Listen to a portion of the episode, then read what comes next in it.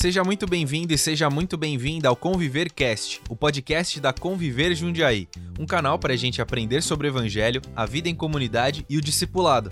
Nesta série de podcasts, vamos refletir cuidadosamente a fim de responder uma pergunta simples, mas que muda todas as coisas: Quem é Jesus? No episódio anterior, nós entendemos que, sobrecarregados pela religiosidade e influenciados pelas tendências da nossa cultura, nós perdemos de vista o que define a fé cristã, a pessoa de Jesus. Entendemos também que, para conhecê-lo de verdade, a gente precisa se livrar dos reducionismos e reconhecer que Jesus é muito mais do que imaginamos e esperamos, e voltar nossa atenção para os evangelhos, que são as boas novas, os livros da Bíblia que foram escritos especialmente para revelar o que Jesus disse fez e quem ele é. Se realmente desejamos conhecer a Cristo, temos que encarar o desafio dos evangelhos. Esse é o tema dessa conversa. Eles são desafiadores pelo menos em dois sentidos. Primeiro, porque eles convocam uma resposta. Algo do tipo: essa história que você acabou de ler revela quem Jesus é de fato. Agora, o que você vai fazer a respeito? Toda notícia exige uma reação e segundo, pela complexidade histórica que está por trás da confecção dos textos de Mateus, Marcos, Lucas e João.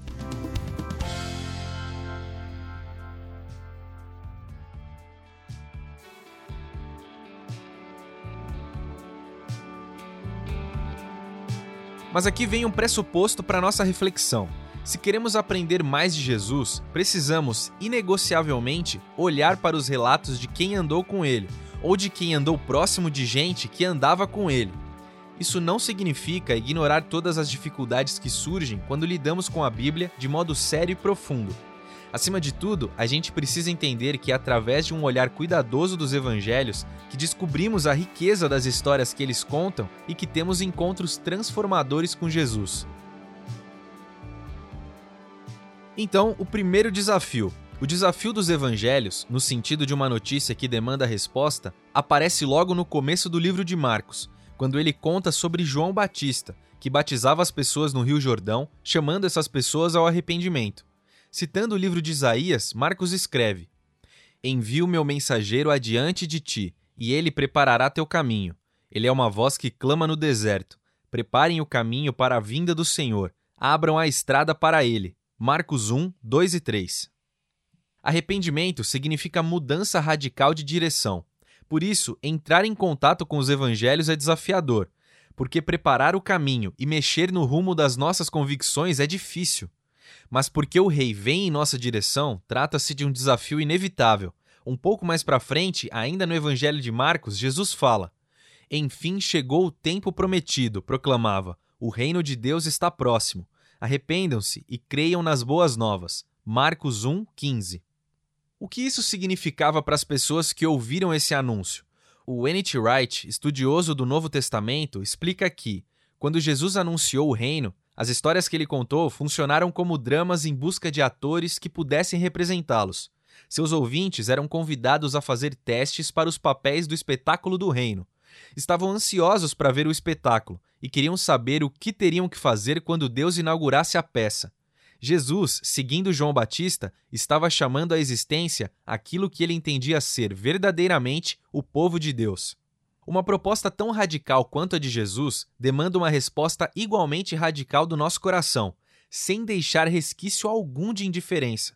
O projeto de reino de Jesus era radical na fidelidade ao Senhor, radical no amor pelas pessoas, radical no cuidado com a criação.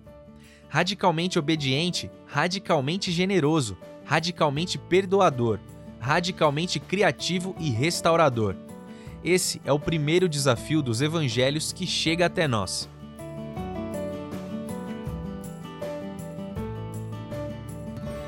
Mas o outro desafio com que a gente se depara, a outra questão que exige resposta é: podemos confiar nos evangelhos? Os evangelhos são relatos legítimos da missão de Jesus ou são histórias que os autores e as comunidades inventaram posteriormente para justificar suas crenças, ideias e posição social? Talvez você já tenha se perguntado isso. Essas são questões que desafiam a igreja e seus pensadores por muito tempo, por séculos de história, e não podemos ignorá-las. Muita gente, gente séria, rejeita a credibilidade histórica dos evangelhos e, assim, de imediato exclui as possibilidades de se encontrar com Jesus. É um equívoco descartar os relatos de Mateus, Marcos, Lucas e João por achar que eles não passam de mitos manipulados. Não. Esses autores sabiam muito bem o que estavam fazendo, contando a história de Jesus como o auge da história de Israel, ligando os fios da grande narrativa do Antigo Testamento e revelando como Jesus cumpriu as promessas do Deus Criador e Redentor. Para contar essa história, os evangelistas recorreram a uma série de fontes, das tradições orais que corriam naquele tempo e relatos de outras testemunhas oculares. Um texto que indica isso está lá no primeiro capítulo do Evangelho de Lucas. Muitos se propuseram a escrever uma narração dos acontecimentos que se cumpriram entre nós.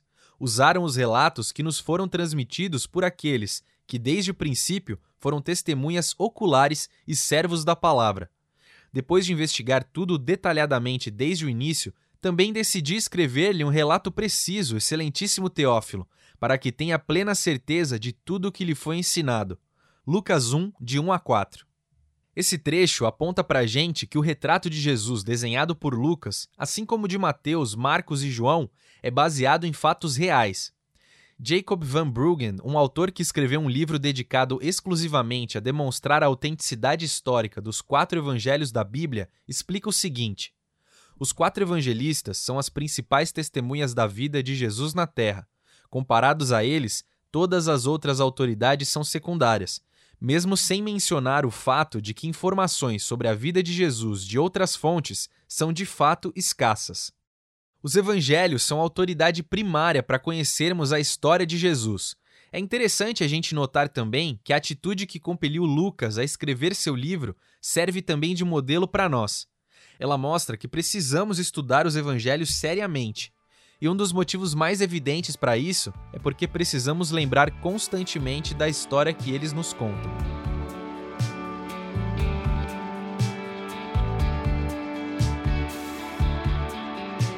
A gente pode concluir essa conversa afirmando que estudar os evangelhos é uma questão de comprometimento de mente e coração.